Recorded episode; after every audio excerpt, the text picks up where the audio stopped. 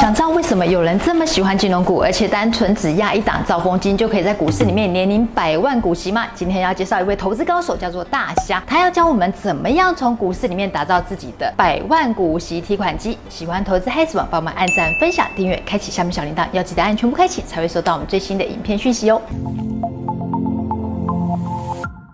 大家好，我是雪伦。嗨，我是大侠。我知道说，呃，其实你就是有名的金融股王。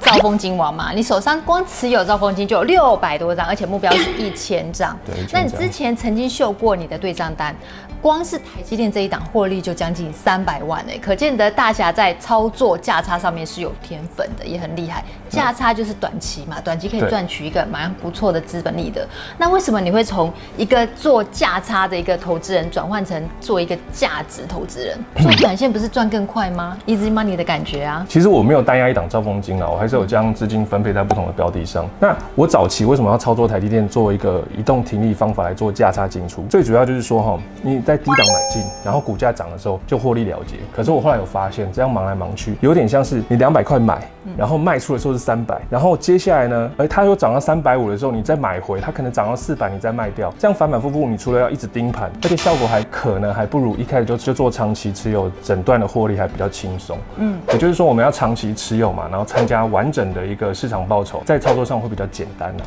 所以大侠提到一个重点呢，就是一般投资人在呃在做价差的时候容易犯的一个错，就是说当他卖掉之后，他很难再买回来比他卖掉的时候更高的价格。嗯、像台积电这种好公司，它就一直成长。那如果我们呃现在我持有十张嘛，嗯，那十张的价值，如果我是在两百块买进，那就是两百万嘛。嗯、那如果我卖掉。好，它如果涨到两百五了，卖掉，那我原本可以买十张的钱，现在可能就买不回十张同样的钱了。没错，所以就除了张数减损，你还可能整体市值还不如就是报长期、报长线还来得好。了解，所以你从做一个资本利得的一个投资人，转换成做一个价值投资人，这么喜欢金融股，特别是兆丰金的原因是什么？因为大家都知道说金融股它就是比较稳嘛，对，股价比较低呀、啊，配息比较好，但是它就是牛皮股。哦，为什么会这么情有独钟选择金融股呢？其实因为就是因为它牛皮。然后股价稳稳上升，所以我们才不容易因为它股价上涨的太快，而使得自己的薪资实质购买力下降。因为像去年嘛，台积电涨太快，很多长期投资人这时候就觉得，哎，我我我原本一个月的可能一年半年的薪资，我可以买一张，哦，就存起来嘛，你可以买一张。然后现在可能要花两年的薪资才能买一张，但股价冲太快，所以对实质的购买力可能就没有那么强。然后所以我选金融股，也就是它牛皮。所以当我们发现，当市场吼恐慌来的时候，每一档股票被杀的卖超的时候，它会相对稳健。那这时候我是不是就可以将兆丰金可能去调整一些张数，去买进被市场杀得更深的股票？我记得去年兆丰金在所有金控股中，它算是表现最稳健的一档，它顶多杀到四年线嘛。那很多像河库啊，杀到十年线；台湾水泥啊，被杀到十四年线。所以当我们被超卖的时候，市场被卖超的时候，你在最低档，哎，你就可以将杀到四年线的兆丰金去调整一些，去买进原可能像元大金啊、和库金啊，还有那个台湾水泥。然后当市场回涨的时候，你就可以获得这几年一次性的报酬。所以这样听起来，兆丰金它跌到四年线，相较于其他金融股或是水泥股，是相较跌幅是比较少的。平常我们可以买。这种稳健的股票，嗯，然后等股灾来的时候，或是市场恐慌的时候，我们稍微调整一些张数，去一些被卖超的标的，都可以获得比较好的。我们平常为什么就是专注买兆丰金啊，或者像有些人喜欢中华电信嘛，对，就是它股性稳，牛皮股，那你股价被下杀的时候，比较不会杀到他们。那这时候我们再用它来去换被卖超的一些的股票，哎，这都是比较好的一个操作手法。所以就是整个台股就这样下杀。杀的蛮深的，可是，一般散户可能就觉得说，不过就下杀一天，搞不好会下杀个两天、三天。所以，薛仁好奇说，大侠是不是有做资金上的调度，所以你才敢这样做？还是说，你就一次说他把它买全部买进去？是有资金上的分配啦，因为我其实还有准备三分之二的资金去继续往下买。嗯，怎么会这样买？四月底那个公兆丰金已经公布，他今年会发一点五八的股息，嗯、所以我们非常确定八月的时候他会用多少块除息。我们已经预估他可能会有的股价大概。就是三三三四左右嘛，这是很明显的，因为你可以用从鼓励推它合理的一个价格，所以当它已经到了合理价格区间底下，那我们就可以做买进，达到年线附近，那我们就在五年线的附近布局。去承接筹码就好了。所以大家想到一个重点，就是当这只股价就是已经到年线附近的话，你就会开始逐步的分批布局。所以我们就说，关五金控反倒是在玩跌，不是在玩涨。嗯、那你砍下来的话，那你反而关谷金控，你很确定它像像现在已经五月多了嘛，所以我们很确定它在八月的时候会用多少左右区间来去除息，至少有九十帕以上的准确度嘛。嗯那我们就在它下跌的过程中去承接，反而这样能打出还不错的一个一个投资的报酬。所以金融股它不是买在成长，而是买在它稳健配息。对，反正市场上如果有卖超啊，或是关股金控踩雷的时候啊，你比较容易找到进场的区间。所以我常讲哦，恐慌进场哦，比什么 KD 二十八十还准呢。金融股有没有选股的？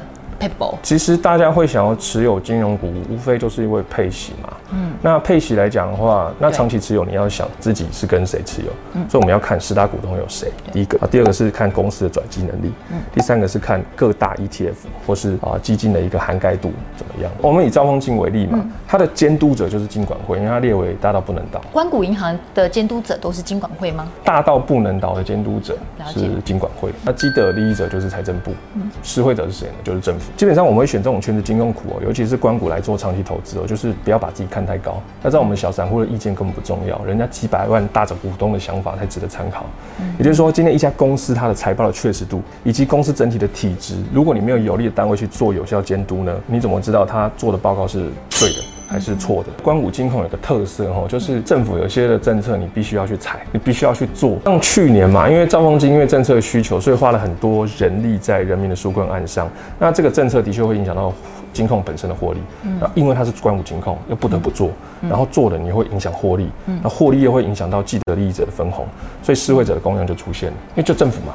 对，哎，你你今天你按照我的话来做，然后呢会去影响获利，那你的获利的分红会影响到我财政部的税收，所以我第一个一定要帮你在海外拓点嘛，政府要点头，你才能在获利版图上做海外的一些布局啊，或是布点。确认还以为你的意思是说，因为施惠者是政府，如果因为这样减少获利的话，政府可以睁一只眼闭一只眼就算了，就是税收减少也没关系。没有不行不行，金管会会在这边去介入啦。为什么只有金融股大到不能倒？不是说无论如何政府一定会硬着头皮出手相救，透过金管会，你要事前的去针对这些系统性的银行，采取严格的资本要求啊，以及监督各项市足率。然后强化体质，让银行在危机发生的时候，你拥有自救的能力，以及战胜市场的风险。然后最主要就是你不会波及到财税的结构嘛，以及市场的稳定。你最还有就不要动用到纳税人的钱呐。啊，强化资本有序经营就是要厚实金控本身的体质，就是刚刚说的你的监督者哦要做的要做的事情。那所以只要被列为大到不能倒重要性的银行，就是说你可能要详细去列，如果银行发生资本不足的时候，如何自救，该处分哪些资产，哦，哪种种种可行的一些做法。那有哪些银行是大到不能倒的？六家嘛，中信、国泰、台北富邦、兆丰金、合库、第一金。去年很多人讲说金控股不能投资，嗯，其实对于我们长期投资金控股的话，金控股就两个行情，第一个就是降息，要不然就是升息，对，然后，要不是除息前，要不然就除息后。然后另外一个就是要不然是在半年，就是它的股价在半年线以下，要不然就在半年线以上。嗯，所以当市场被卖超或是很看衰金控股的话，我们就慢慢的这样投资，慢慢的进场。哦，分批布局都可以买到不错的行情。嗯哼，因为毕竟金控股它是我们国家的特许产业嘛，它的股价不能让你每年都都贴息啊，它每年都可以填息。所以，我们怎么去买出那个获利曲线哦？最主要就是要看到公司的转机能力，因为你公司能转机能力要好的话，你才有保证你可以在底部买出一个微笑曲线的。但是公司的转机能力不好的话，你可能买底还有更低，那买到什么时候才是买到底部呢？所以这时候施惠者的重要就出现了，也就是它股价吼，好公司遇到股价下跌，你必须要有调整本身获利结构的能力嘛，你才能做底部的反转。股价上升太快，其实买的很辛苦。对，你的薪水每个月可能之前可以买一张，然后现在只能买半张。当你买进一张股票。隔天它就开始涨，代表你买太慢。所以当你买进一档股票，它开始连续跌的话，这时候你要知道，你可能是买对时机哦，因为市场可能看错行情。那看错行情的话，你就要知道它本身的价格，本身公司的价值在哪里，以及它会在什么什么时间点呢，做一个获利反转的一个情况。要很确定一家公司的价值在哪里，你才能可以在市场卖超的时候进进场买进。了解。可是其实投资人很奇怪，呃，都都喜欢买贵的股价，就是看到上涨你才进场买。可是他当他连续被卖超的时候，你都不敢进场买。对啊，这就是一般散户的特性啊，就是每次一开盘看到红的就想要想要赶快追，看到绿的话就想要赶快卖。台湾的投资人有百分之八十趴以上，其实都是股神。真的，你去你去打开你的证券交易记录，从第一档开始买进的股票数到现在，有多少档股票到现在都是不知道涨几百倍，或者几十倍，或者有翻倍的。嗯。那重点你不能长期持有到现在的原因是在什么地方？不是你选股能力不行，而是在资金控管以及分批进场的心态出了一些问题。所以，我们只要调整这个资金控管的能力呢，都可以在获利上打出不错的一个效果。其实就是买底部的能力啦，然后你要知道它的一个股性的一个特质。如果真的不想选股的话，就买零零五零、零零五六就好了。那如果你想要选股的话，你可以从这些的 ETF 嘛，就是零零五零、零零五六，他们的长期持有的哪些的筹码和哪些的成分股去做挑选嘛。还有台台大的校务基金啊，以及劳退基金这种成分股去选，因为哈这些的劳退基金啊和台大的校务基金，它最主要就是要投资以稳定。稳定长期获利为前提，因为跟退休金有关系，所以前提一定是要稳定。我们就会以殖利率好，然后流通性佳，具有产业未来的展望性，为为主要的一个布局嘛，就是讲劳退基金会会买这些的一个一个股票嘛。所以像劳退基金或是台大校服基金，他们的持股都会公布在网络上吗？对，我们都找得到。对，都找得到，都可以随时的去搜寻。不过刚刚大小提到说零零五零跟零零五六持有的标的，虽然知道为什么大侠情有独钟兆丰金呢？因为他们两个两档 ETF 共同持有的金融股就是兆丰金。对，兆丰金也是零零五六，号称。不死鸟，你怎么去选择要投资 ETF 或是个股的话，就是看你熟悉程度。你非常熟悉个股嘛，那你就可以利用它下跌的时候连续买进。你要有非常有把握，你就持有个股。那如果你想投资一篮子股票，可是你又不确定股性在哪里的话，那你投资 ETF 会是比较好的一个报酬。因为最主要我们长期持有能获利的关键在哪里？不是不一定是选股，而是在什么心态和你资金控管的一个能力。那你逢底部嘛，你就做买进。你这样才可以获得长期又完整的报酬。大侠因为投资两千多万去买兆丰金，可能一些酸民就会说废话，两千多万当然可以年领股息百万。那如果就一般投资散户的话，怎么样打造百万股息提款机啊？这个这个距离太远了，会觉得我们影片跟题目对不起来耶。这个其实也不是这样讲，因为我也不是真的去花两千多万去买进，我是利用它市场错杀的时候，你就错杀到像中当年的中美贸易嘛，它被错杀到二十五。嗯，二十四的时候，哎、欸，就买进啊。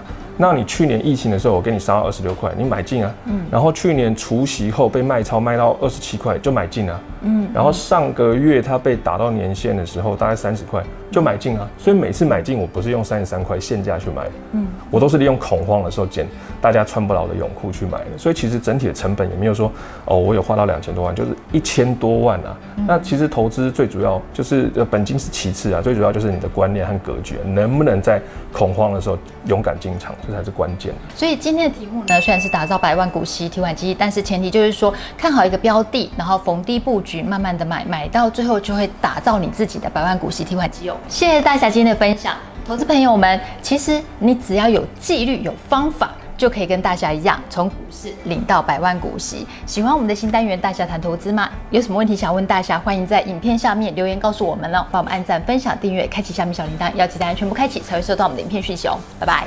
拜拜。